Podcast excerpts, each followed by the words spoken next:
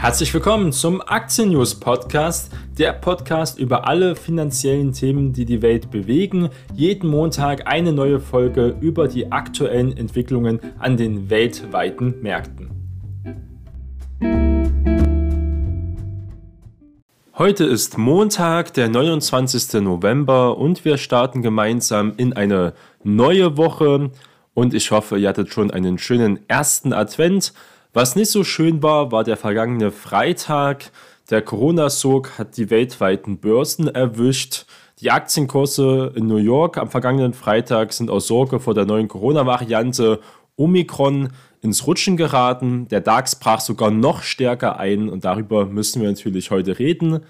Ausgerechnet am Schnäppchentag, an dem Black Friday, gab es an der Wall Street Aktien in vielen Fällen auch deutlich zu niedrigeren Preisen. Der verkürzte Handelstag nach Thanksgiving verlief für Anleger alles andere als erfreulich. Der Dow Jones Index fiel bis Handelsschluss um 2,5% auf unter 35.000 Punkte. Der breiter gefasste S&P 500 gab 2,3% auf 4.594 Zähler nach. Der Nasdaq Composite, also der Technologiebörse Nasdaq, sagte 2,2% ab, auch unter 15.500 Punkte. Also schon für die großen Indizes stärkere Verluste. Grund für diesen scharfen Rückgang war, dass im südlichen Afrika eine neue, möglicherweise gefährliche Corona-Variante mit der Bezeichnung B11529 aufgetaucht ist. Mittlerweile wurde auch ein erster Fall in Belgien dokumentiert und es wird auch vermutet, dass er auch innerhalb Europas, auch in Deutschland schon vorhanden ist. Die neue Variante wird laut der WHO, also der Weltgesundheitsbehörde oder Organisation, künftig nach dem griechischen Buchstaben Omikron benannt. Gehen wir auf unseren heimischen Markt mal zu. Der DAX verliert noch stärker und zwar mehr als 4%. In Deutschland ging es wirklich sehr kräftig abwärts. Der DAX lag zum Handelsschluss ganze 4,2% im Minus und dann unter 15.300 Punkten, auch unter seiner 200-Tage-Linie. Das war der tiefste Stand seit Mitte Oktober, also schon ein deutlicher Rückgang. In der vergangenen Woche hat der deutsche Leitindex damit insgesamt mehr als 5% eingebüßt und da kann man schon von einer Korrektur reden. Also noch kein Crash, aber eine Korrektur. Damit äh, seien die größte Wochenverlust seit einem Jahr, wurde damit auch verbucht. Also doch, ähm, doch deutlich. Corona hat zuletzt keine Rolle mehr gespielt, wurde mal abgeschüttelt von allen Anlegern. Über Nacht ist das jetzt wieder anders geworden, ist wieder ein Thema. Verschärft wird die, Lage noch durch den ähm, US-Feiertag Thanksgiving natürlich, denn viele Amerikaner hier für ein sehr langes Wochenende auch bei Verwandten nutzen. Die Käufer sitzen also zu Hause, ein hohes Angebot trifft auf wenig Nachfrage und dann entstehen, wenn zu wenig Liquidität ist, so ein niedriges Handelsvolumen einfach vorhanden ist, dann entstehen auch so große Kursausschläge bei kleinen Nachrichten. Mal sehen, wie es also heute an diesem Montag weitergehen wird. Die Börsen sind ganz normal geöffnet, auch in Amerika.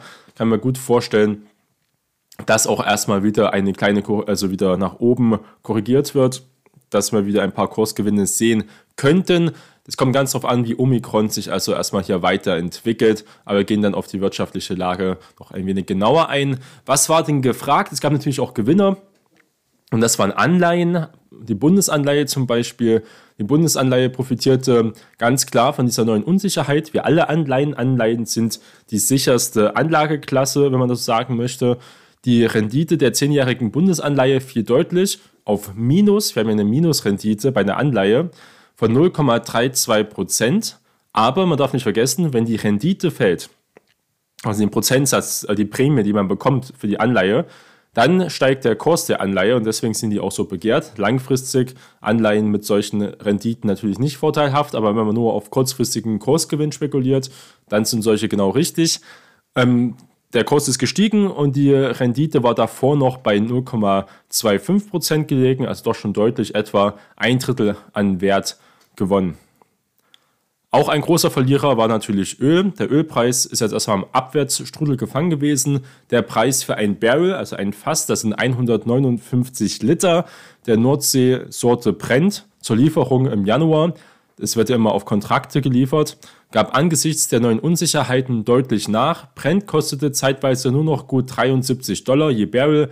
Das ist ein ganzes Minus von 11, fast 12 Prozent sogar.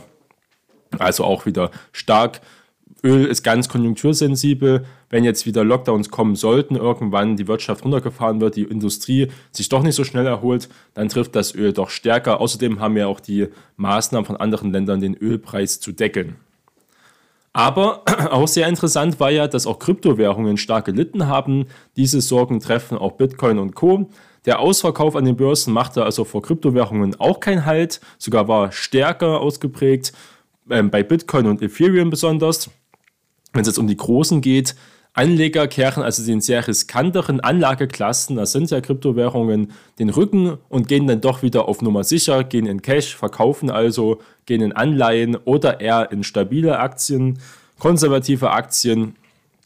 Ähm, das muss man sagen, also Bitcoin hat über 10% verloren, ähm, Ethereum sogar zeitweise 12, 13% Andere Altcoins oder auch Shitcoins haben noch mehr verloren. Also da hat es auch ein paar Anleger stark getroffen. Man darf auch nicht unterschätzen, dass ja viele Leute auch gehebelt und zeitweise stark gehebelt in dem Markt sind. Immer wenn solche Korrekturen kommen, dann kicken jetzt immer Leute aus dem Markt raus, die halt zu hoch spekuliert haben. Die werden dann ausgestoppt und müssen dann ihre Position liquidieren, kriegen einen Margin Call. Und das könnte also heute auch noch passieren in Amerika, wenn viele zu hoch gehebelt waren, auch in solchen Kryptowährungen, dass natürlich sie jetzt am Montag, weil die Märkte dann richtig aufhaben, ihre Position schließen müssen. Und das könnte auch noch ein bisschen Druck erzeugen.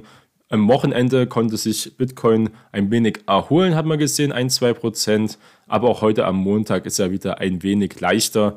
Das ist also sehr volatil momentan. Aber es gibt auch immer Gewinner natürlich zu jeder Situation. Das hat man ja gelernt, wo die Corona-Krise ganz neu war. Im März 2020 haben ja alle Aktien verloren. Da hat Gold verloren, hat Bitcoin verloren, alles. Gab es nur Verlierer, muss man sagen. Und erst später hat man gemerkt, na, die Welt geht doch weiter und es wird auch Gewinner geben von Lockdowns, von Digitalisierung und so weiter und so fort. Und das erkennt der Markt jetzt schon sehr, sehr schnell. Also muss keine Sorge haben, wenn man ein gut aufgestelltes Portfolio hat, dass man hier wieder diesen gleichen Crash erleben wird wegen Corona. Das ist eigentlich nicht der Fall. Sollte diese Variante mit den vielen Mutationen nicht wirklich ganz anders sein. Und wer war die Gewinner? Es war Delivery Hero, Zalando und HelloFresh. Also ganz klare Corona-Gewinner schon im letzten Jahr. Trotz des scharfen Rückgangs fielen im DAX der Online-Konzern eben wie Zalando, auch HelloFresh und Deliver Hero, das sind ja auch große DAX-Konzerne, mit kräftigen Gewinn auf. Diese Unternehmen hatten in den vergangenen Monaten zu den Profiteuren einfach dieser Corona-Krise auch gehört. Anleger rechnen damit, dass das Geschäftsmodell bei neuen Lockdowns zum Beispiel noch profitabler wird, wenn man sich ja schon darauf eingestellt hat und Erfahrung gesammelt hat und auch das Wachstum noch einmal richtig Fahrt aufnimmt. Auch Aktien des Laborausrüsters Sartorius gewannen, genauso wie Carl Zeiss Meditech, also die auch ganz klar ganz wichtig sind für die ähm, Krankenhäuser, um die Logistik, zum Beispiel die Geräte herzustellen und zu unterstützen. Dann gab es ähm, auch Nachrichten, gute Nachrichten von Quigen, und zwar die Tests davon. Ähm, Okyogen wird es ja auch genannt, konnten sich ebenfalls dem negativen Zug an den Börsen entziehen. Die PCR-Tests, die beim Nachweis der neuen Virusvariante eingesetzt wurden, seien weiterhin genau und effektiv. Das waren gute Nachrichten. Quaken oder Kyogen äh, wird es ja genannt, ähm, reagiert darauf auch positiv. Also scheinbar ist es vielleicht doch nicht so schlimm, die neue Virusvariante. Dafür ist aber noch zu wenig bekannt. Wer waren die ganz großen Verlierer? Genauso wie damals im Corona-Crash Ganz klar, die Luftfahrtaktien leiten extrem. Zu den größten DAX-Verlierern zählten mit Airbus und auch MTU-Konzern, ähm, die ihre Geschäfte im Bereich der Luftfahrt auch machen. Ganz klar, außerhalb des DAX stürzten die Aktien von TUI auch und Lufthansa ab. Die Papiere der größten deutschen Fluggesellschaft fielen auf langjährige Tiefstände und zwar hier weit unter 6 Euro, minus teilweise über 12 Prozent. Dennoch verwies ein Händler mit Blick auf Fluggesellschaften auf deutliche Unterschiede im Vergleich zum Ausbruch der Pandemie im vergangenen Jahr. Auch wenn die neue Variante ein Risiko für die Erholung der Luftfahrtbranche sein könnte, darf nicht vergessen werden, dass diese Unternehmen dank vorsorglicher Finanzierungsmaßnahmen im Sommer sowie aufgrund von Kapitalerhöhungen, das hatte die Lufthansa erst vor ein paar Wochen gemacht, über jede Menge Liquidität in ihren Bilanzen verfügen. Also das Geld ist da, aber wir wissen ganz genau, so ein Luft Luftfahrtbetrieb zum Beispiel ist sehr, sehr kostspielig, kostete mehrere Millionen in der Woche und da gehen auch schnell ein paar Milliarden schneller weg, als man denkt. Da muss trotzdem gehandelt werden. Natürlich, wer waren die großen Gewinner? Waren BioNTech und Co. Die Aktien von BioNTech äh, stiegen sehr kräftig. Das Mainzer Unternehmen schaut sich die neue Variante jetzt in Tests an und rechnet auch spätestens in zwei Wochen mit Erkenntnissen, womöglich auch früher. Zudem habe man gemeinsam mit dem US-Partner Pfizer schon vor Monaten Vorbereitungen getroffen, um im Fall einer sogenannten Escape-Variante des Virus den Impfstoff auch innerhalb von sechs Wochen anzupassen und erste Chargen innerhalb von 100 Tagen auszuliefern. In den USA gewinnen die Titel von Pfizer ebenfalls kräftig mit 6%. Man muss überlegen, Pfizer ist ein riesen Pharmakonzern und das sind 6% richtig viel. BioNTech ist ein kleineres Unternehmen und kann damit wegen der niedrigen Marktkapitalisierung noch stärker profitieren und steigt sogar um 13%. Das ist natürlich bei den Konkurrenten Moderna und Novavax genauso gewesen. Moderna ist sogar noch ein bisschen kräftiger mit über 20%. Der absolute Gewinner des vergangenen Freitags. Wir haben gesehen, US-Einzelhändler leiten momentan auch stark. Da stand, stand teilweise großer Druck auf diese Einzelhandelskonzerne. Äh, eigentlich sollten wegen der Rabattschlacht ja am Black Friday, haben viele gedacht, hier die Kassen klingeln. Doch die Angst vor einer neuen Virus-Variante ließen auch die Aktien von Warenhäusern Walmart und Target absacken. Dazu passt auch die Nachricht, dass scheinbar in Amerika 28% weniger Menschen in Geschäften zu Black Friday waren und es wird vermutet, die meisten Leute haben nicht aufgehört zu shoppen und sich für diesen Rabatttag zu interessieren, sondern haben einfach online gekauft. Das werden wir sehen dann in den Zahlen von Amazon und Co. Gehen wir nochmal ins Detail, wenn es um BioNTech geht. Also BioNTech untersucht momentan diese Corona-Variante und der meint, der Hersteller BioNTech hat eben angekündigt, jetzt die im südlichen Afrika festgestellte neue Variante im Labor eben zu prüfen. Dabei will das Unternehmen herausfinden, wie gut auch seine Impfstoff, sein Vakzin also dagegen wirkt. Zwei Wochen wird jetzt also gesagt, spätestens. Und das wird entscheidend sein, muss man ganz klar sagen. Wenn wir merken, dass die Impfstoffe dann nicht so gut funktionieren sollten, dann wird es doch ein größeres Beben auch bei diesen Aktien geben. Das ist also hier ganz klar das Risiko. Im ersten Fall in Europa haben wir ja schon genannt, dass es ein Thema ist. Was noch dazu kommt, die EU-Exportkontrollen von Impfstoffen laufen auch aus. Um was geht es hier? Beim Impfstoff von BioNTech kommt es derzeit in Deutschland zu Engpässen. Deswegen hat ja auch Gesundheitsminister Jens Spahn gesagt, dass Moderna auch verimpft werden kann als Boosterimpfung, weil da momentan einfach mehr da ist, weil BioNTech extrem beliebt hier ist. Allerdings hat der Hersteller auch angekündigt, für später geplante Lieferungen auch vorzuziehen. Auch gilt das Vakzin des US-Unternehmens Moderna als gleichwertig, als gleichwertig und hochwertiger Impfstoff.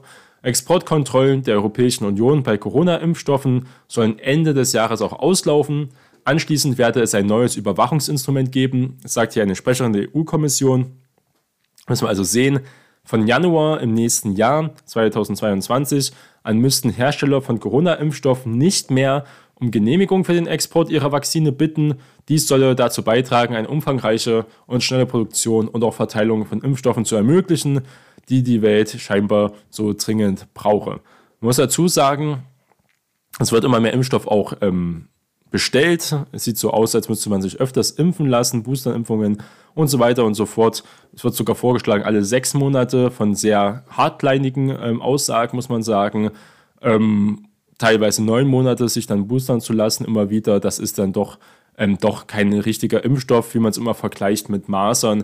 Wenn man sich für Masern impft, dann ist man fertig, man impft sich einmal und dann ist man geschützt und hat die Masern damit ja auch in Deutschland so gut wie ausgestorben. Das ist ein ganz großer Unterschied. Ich finde dieser Vergleich immer sehr unzutreffend. Man sagt, ja, Corona-Impfstoffe, das ist, äh, kann man mit einer Maserimpfung vergleichen, dann beschwert sich auch keiner. Nee, das ist natürlich schon ein Unterschied und die Leute sind verunsichert und das sollte man schon auch alles ernst nehmen. Muss dazu sagen, man erfährt ja auch so viele Nachrichten ähm, im Nachhinein oft erst, oder mehr, wenn man sich dafür interessiert. Moderner zum Beispiel wird oft gesagt, okay, jetzt wird gesagt, unter 30-Jährige doch nicht so gut scheinbar. Ähm, jedenfalls die Nebenwirkungen, wenn welche auftreten, das ist hier doch öfters vertreten. Dafür soll Moderne eine längere Haltbarkeit haben, wenn es um die ähm, Schutzwirkung geht.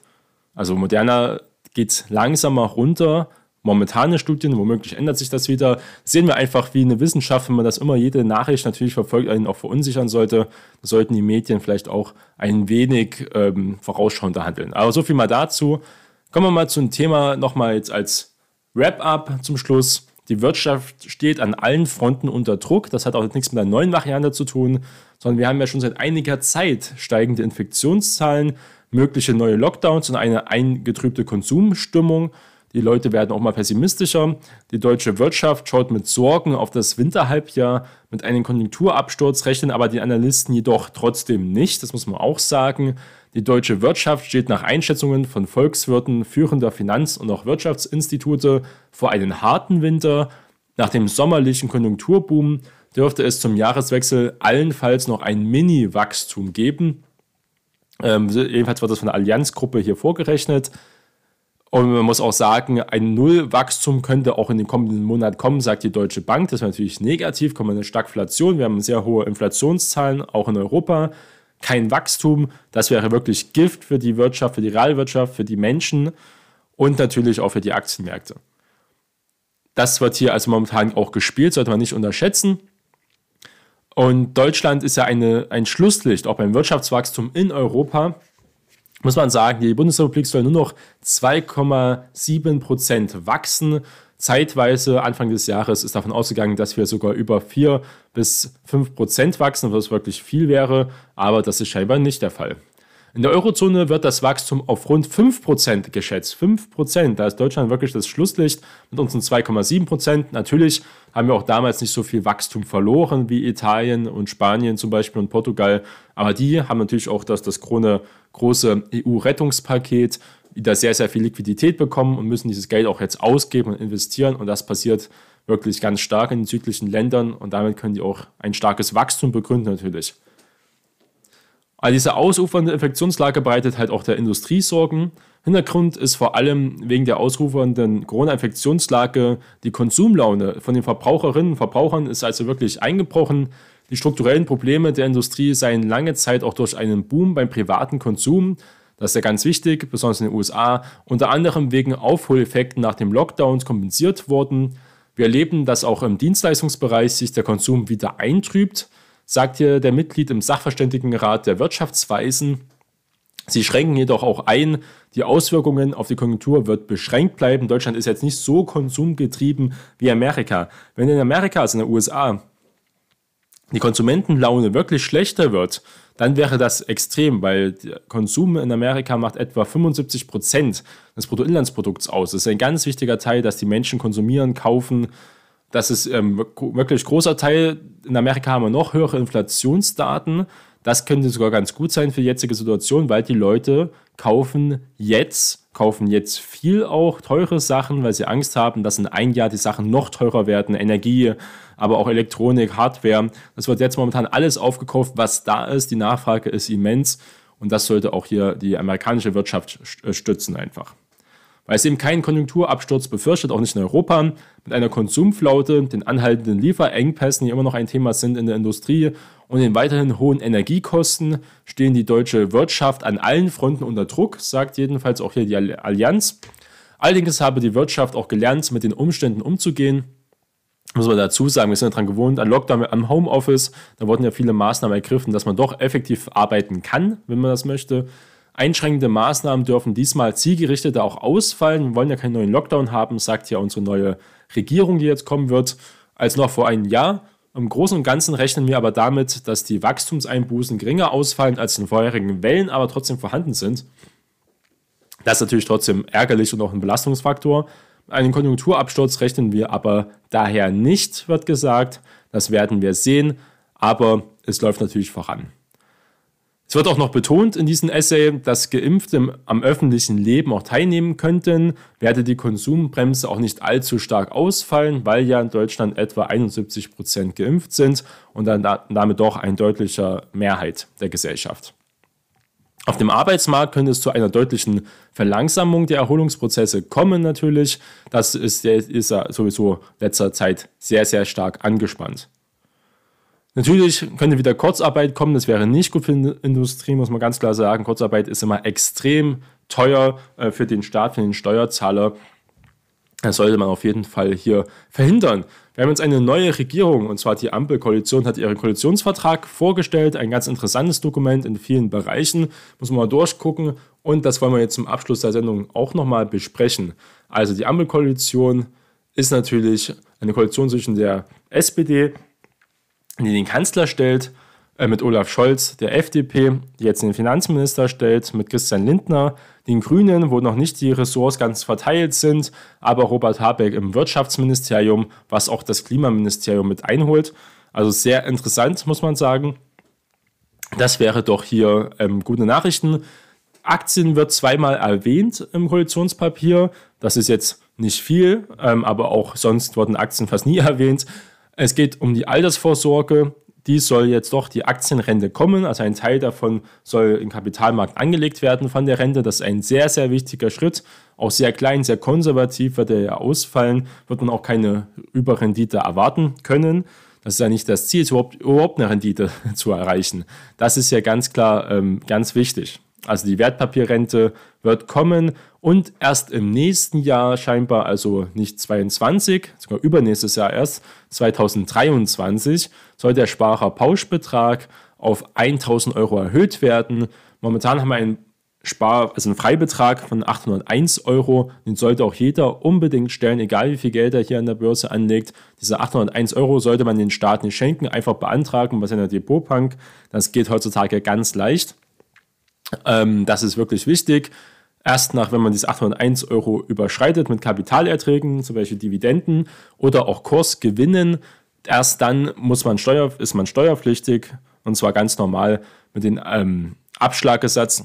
Das sind ja 25 Prozent etwa, jedenfalls noch Kirchensteuer und Soli mit dazu. Und dann ist man also bei 26 knapp 27 Prozent Steuern auf seine Aktiengewinne oder auf seine Kapitalerträge. Und das ähm, tut teilweise schon natürlich weh, ein Viertel ähm, einfach zu verlieren an den Staat, wenn man das mal so sehen möchte. Und deswegen ist doch gut, die 801 Euro, ähm, diese Grenze erstmal zu halten.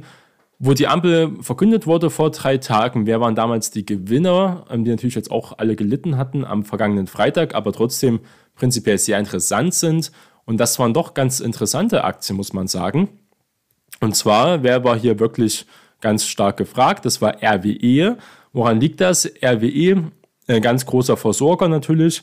Ähm, Hersteller, die Aktien von RWE konnten damals sehr stark reagieren, haben sogar teilweise über 6% gewonnen. Und zwar, das geht um das beschleunigte Ziel für den Kohleausstieg und auch anspruchsvollere Ziele im Bereich der alternativen Energien seien sehr positiv für den Energiekonzern, muss man sagen. Auch die Analysten waren sehr positiv. Es wird RWE ein Kostziel von 45 Euro im Durchschnitt zugesprochen. Das wäre eine Steigerung um ca. 20 bis 25 Prozent von letzten Höchstkurs aus. Ich muss dazu sagen, es gibt auch Kostziele bis 50 Euro. RWE steigt ja auch aus, ähm, aus der Kohle, möchte ja auch rauskommen, möchte dafür auch eine Entschädigung bekommen. Die haben sie ja schon. Wahrscheinlich wird die Entschädigung jetzt noch größer ausfallen, wenn man schafft, den Kohleausstieg von 2038 auf 2030 zu verlagern. RWE publiziert überall in allen Investoren-Relationships natürlich, dass sie ganz stark in erneuerbare Energien gehen. Momentan sind schon drin und noch stärker diesen ausbauen möchten, ihren erneuerbaren Energienbereich. Und dazu ähm, brauchen sie natürlich auch viel Geld, das darf man nicht vergessen. Also große Investitionsanlagen, aber ähm, natürlich da muss man ganz klar auch sagen, mit einen starken Wachstumsraten. Also dieser Bereich erneuerbare Energien soll um 15 Prozent wachsen. Und wenn das ein Großteil des Unternehmens ist und dieser wächst über 15 Prozent year on year, also jedes Jahr, dann hat man natürlich eine, also schon einen Wachstumswert bei 15 Prozent. RWE ist momentan etwa mit einem KGV von 10 bewertet. Also wäre noch viel Luft zum Laufen. Also vernünftiges KGV für Sorger, eher konservativ natürlich, Energieverbraucher, aber mit dieser Fantasie von Wachstumsraten im erneuerbaren Energienbereich könnte man schon RWE auch ein KGV von 15 bis 18 hier zusprechen. Das würde dann, dann doch eine deutliche Rendite auch ergeben. Außerdem ähm, Lieblinge in Deutschland jetzt für die neue Ampelkoalition Siemens Energy die vor allem ja auch ihre Windkraftanlagentochter Siemens Gamesa profitieren dürften. Momentan sind die Margen einfach extrem schlecht, die Lieferengpässe, die hohen Rohstoffpreise, der teure Stahl, der Kupferpreis. Das belastet die Windbranche momentan extrem. Das haben wir auch bei Vestas gesehen oder Orsted. Ähm, aber das ist natürlich alles Sachen, die jetzt passieren. Aber wenn man die Zukunft sieht, kommt an Windenergie momentan nichts vorbei. Die sind auch von der Energieleistung her natürlich, von der Menge, die produziert werden kann, effektiver als Solar. So viel Solar kann man gar nicht bauen in Deutschland. Wenn wir wirklich klimaneutral werden wollen, müssen wir auch die ungeliebten Windkraftanlagen an unserer Landschaft ertragen können oder jedenfalls an der Nordsee oder Ostsee. E.ON hat auch einen ähm, relativ großen Gewinn gehabt. E.ON ist ja kein richtiger Versorger mehr. Energiehersteller wie RWE, die haben ihr Geschäft getrennt. E.ON ist großteils mit Kundenlösungen beschäftigt und mit den Energienetzen, mit den Leitungsnetzen, mit Übertragungsnetzen besser gesagt auch. Ein sehr interessanter Bereich, ein ganz wichtiger Bereich, weil wir immer mehr verstückelte Energieanlagen haben. Wir haben im Süden haben wir Solar, weil da mehr Sonne scheint. Im Norden haben wir mehr Windanlagen, einfach weil da mehr Wind weht. Und das muss man natürlich verteilen. Der größte Teil der Industrie liegt in NRW, in Westdeutschland, unten in Bayern ist ein großer Industriebereich. Und da muss die Energie hin. Aber auch im Norden haben wir ja auch ähm, große Industriebereiche, BASF zum Beispiel, die brauchen ja auch für ihre Teilstandorte extrem viel Energie. Und dafür braucht man ganz stabile Netze, die kurzfristig auch agieren können und auch teilweise starke Spitzen abfedern können. Nämlich, wenn wir ganz starken Wind haben, werden ja manchmal Windkraftanlagen abgeschaltet, weil da sonst die, äh, die einfach die Leitungsnetze überlasten würden. Die würden also wirklich zerbrennen zerstört werden, weil da zu viel Energie vorhanden ist kurzfristig. Und dann wieder gibt es natürlich auch Momente, wo kein Wind weht, wo auch Energiebedarf besteht. Das ist alles mit der Speichertechnologie eine Frage. Jedenfalls eher ein interessantes Geschäftsmodell, wenn sie sich wirklich nur auf diese Netzbetreiber spezialisieren werden. Irgendwann hat man ein sehr stabiles Geschäft kann man eine hohe Dividende ausschütten. E.ON hat ja schon verkündet, seine Dividende jedes Jahr um 5% zu erhöhen. Das ist ganz interessant für Dividendenanleger, ein konservativer Wert keine Frage. Ich muss dazu sagen, die Netzentgelte, wo E.ON also sein Geld dafür bekommt, die wurde momentan gesenkt, relativ deutlich sogar gesenkt. Ähm, ist trotzdem für E.ON immer noch ganz gut. Und man darf nicht vergessen, genauso wie bei RWE auch, das erfordert ganz hohe Investitionen, auch in neue Netze, Netzausbau, ein ganz großes Thema, sehr, sehr teuer. Erst recht, wenn man sagt, okay, wir wollen diese großen Netztrassen nicht in der Landschaft sehen, weil die Bevölkerung das einfach dagegen klagt, das nicht haben möchte dann müssen die unterirdisch gelegt werden. Das geht. Man kann Netze auch unter der Erde legen, das ist kein Problem. Aber es ist viel, viel teurer. Das ist wie Windkraftanlagen offshore, also im Meer. Die macht gar keinen Unterschied. Da werden trotzdem natürlich Vögel und das Ökosystem auch beeinträchtigt bei Windkraftanlagen am Meer, das ist ja klar. Aber die Leute interessiert es nicht so, weil sie da nicht wohnen, es bringt auch für den Wind nicht viel mehr. Wind am Meer ist jetzt nicht unbedingt viel stärker als zum Beispiel an Land, sondern es geht einfach nur darum, dass weniger Klagen kommen, weniger Beschwerden, weil das alles auch Geld und Anwaltskosten produzieren kann und auch besonders die Genehmigungsprozesse verlangsamt. Ist genauso effektiv wie an Land, aber halt viermal so teuer. Sollte man nicht unterschätzen, auch RWE, wenn die ihre Kohle abspalten, werden sie auch natürlich einen großen Umsatzverlust haben. Dann werden sie also doch, der Umsatz wird dann etwa um ein Drittel, ist die Sparte von RWE für die Umsätze tätig, Kohle wenn die wegfällt, dann hat RWE natürlich auch weniger Umsatz. Muss man auch gucken, wie sich das dann genau weiterentwickelt. Dann im S-DAX zogen besonders SMA Solar an und auch Nordex, also ganz klar erneuerbare Energienaktien, die man auch so kennt. Nordex, was ein relativ kleiner Wert ist, sogar um damals bei der Verkündung der Koalition um 7%. Der Hersteller von Windkraftanlagen hatte, wird immer wieder, werden kleine Aufträge hier, letztens aus Peru, für Anlagen mit einer Leistung von 177 Megawatt auch erhalten. Muss auch sagen, der Konkurrenzdruck, Nordex, Vestas, Enercon, die sind extrem schwierig, ganz kleine Margen. Das ist ähm, für alle Beteiligten sehr, sehr schwierig, muss man sagen, in dieser Branche tätig zu sein. Aber den auf Encarvis natürlich ähm, einer der möglichen großen Gewinner. Encarvis hat ja ein sehr interessantes Geschäftsmodell, weil sie ja erst die Anlagen übernehmen und dann bauen zum Beispiel, aber da ist schon der Genehmigungsantrag durchgegangen. Ein relativ großes Margengeschäft für diesen Bereich. Als Betreiber kann man auch von den Energiepreisen profitieren. Das machen sie auch. Ähm, Encarvis ist aber dafür relativ hoch bewertet, braucht immer wieder neues Geld. Das ist ja das Thema bei erneuerbaren Energien, das muss man ganz klar sagen. Die brauchen viel, viel Geld für Wachstum, für Investitionen. Das machen sie oft mit Wandelanleihen. Das ist auch eine Verwässerung für die Aktionäre. Kapitalerhöhungen, also wieder neue Aktien auszugeben. Das wird wirklich sehr, sehr oft gemacht. Ähm, das kann man in der Branche wirklich verfolgen, dass es ein großes Thema ist. Aber es gehört halt mit dazu. Abowind, 7C äh, Solarpark und Co. gehören mit dazu. Also ein bunter Strauß von auch deutschen Unternehmen, wo man hier was machen kann damit.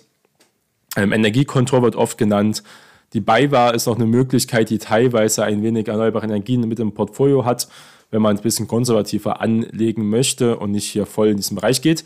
Was ich aber erwähnen möchte, das ist ganz wichtig und unterschätzen viele Leute, das hat auch in der Encavis Finanzvorstand auch gesagt, wenn die Zinsen steigen sollten, vielleicht nicht dieses Jahr natürlich nicht mehr, aber Ende nächsten Jahres, Anfang 2023, auch in Amerika, dann wird das diese Branche natürlich extrem treffen. Äh, alle Unternehmen, die jetzt noch nicht viel Geld machen und viele Schulden haben, das sind erneuerbare Energien, die sind sehr, sehr glücklich. Die funktionieren eigentlich momentan nur, weil die Zinsen null sind oder sehr, sehr niedrig sind in vielen Bereichen. Sonst wären das Zinsbelastungen für viele Unternehmen, die sie gar nicht stemmen könnten mit ihren Gewinnen. Ähm, das ist wirklich ganz schwierig, auch bei Wachstumsunternehmen. Wenn man das sieht, wenn man denkt, okay, die Zinsen werden irgendwann wieder steigen, besonders in Amerika und sogar irgendwann in Europa, wenn man daran glaubt, auch erst in zwei Jahren, sollte man natürlich dann ähm, darauf achten. Weil dann Unternehmen wie Plug Power, wie Enphase, Solar Edge, also auch die amerikanischen Unternehmen besonders, aber besonders zum Beispiel Plug Power, ein Unternehmen, was nur mit Fantasie funktioniert, das fundamental sehr schlechte Daten hat momentan, in der Zukunft hat es womöglich bessere. Momentan sind sie jedenfalls sehr schlecht, haben ein relativ geringes Umsatzwachstum, machen mega viel Verlust, haben hohe Schulden, haben einen relativ großen Cash-Bestand, das muss man dazu sagen. Der Cash-Bestand von Plug Power ist relativ gut. Die können also ein paar Jahre auch ähm, ohne neues Geld, sie verdienen ja kein Geld, leben durch ihre ganzen Aktienerhöhungen haben sehr, sehr viele ausstehende Aktien, haben ihre Aktionäre stark verwässert. Es hat den Aktienkurs aber nicht groß gejuckt, weil er doch die letzten Monate stark gestiegen ist für diesen Wert und einfach der First Player ist, wenn es um Wasserstofftechnologie geht. Das muss man dazu sagen. Aber als Beispiel, wenn die Zinsen steigen würden, dann wäre so ein Wert wie Plug Power absolutes Gift fürs Portfolio, müsste man dann sofort rausschmeißen. Stärkere Zinsen können sich solche Werte momentan nicht leisten. Das sind finanziell stärker aufgestellte Werte wie RWE, die auch hohe Schulden haben, aber die auch echtes Geld verdienen, ähm, wirklich auch viel Geld verdienen, besser aufgestellt. Also, es bestehen ganz viele Möglichkeiten, aktiv in die Börsen zu investieren mit dieser neuen Ampelkoalition. Und ich bin mir sicher, langfristig, wir haben jetzt vier Jahre eine neue Regierung, die ganz klar sich aufs Ziel geschrieben hat, Klimaneutralität, 1,5 Grad Ziel, der Weg soll beschritten werden und das funktioniert nur mit erneuerbaren Energien. Da kann man gut fahren mit, sollte die Risiken natürlich nicht außer Blick lassen und die Rendite zählt. Man kann nicht was fürs Gewissen tun, dann sollte man hier auch mit investieren. Das war der Aktien News Podcast. Vielen Dank fürs Zuhören und bleiben Sie langfristig investiert.